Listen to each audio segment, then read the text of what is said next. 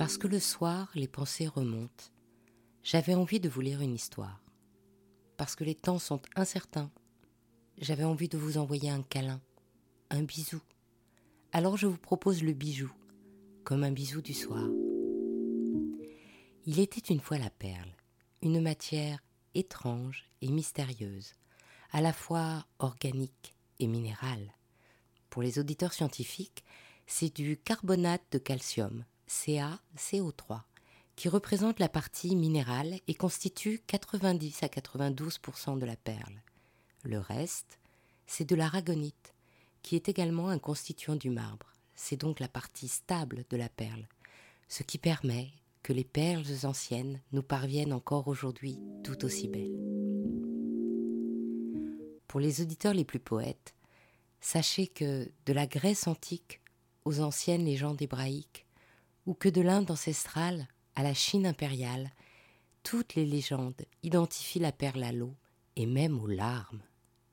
Étant donné que la perle vient de l'huître, bon, pas n'importe laquelle évidemment, et que l'huître est dans l'eau, l'association semblait évidente. Mais pourquoi les larmes? Il était une fois un roi qui voulait marier sa fille.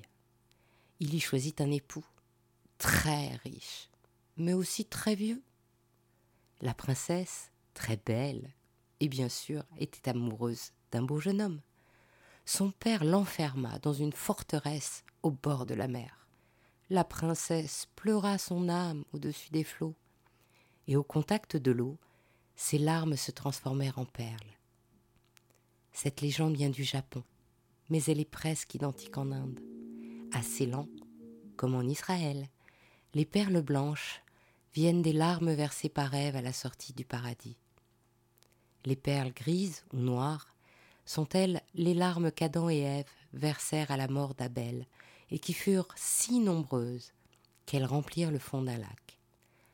Voilà pourquoi la perle est la larme des dieux. Ainsi se termine cette histoire d'Il était une fois le bijou. Si cette histoire vous a plu, partagez-la autour de vous. Pour vous aussi, envoyez plein de bijoux bisous et encouragez-moi en me mettant plein d'étoiles ou de likes. À demain pour un prochain bijou, un nouveau bisou du soir.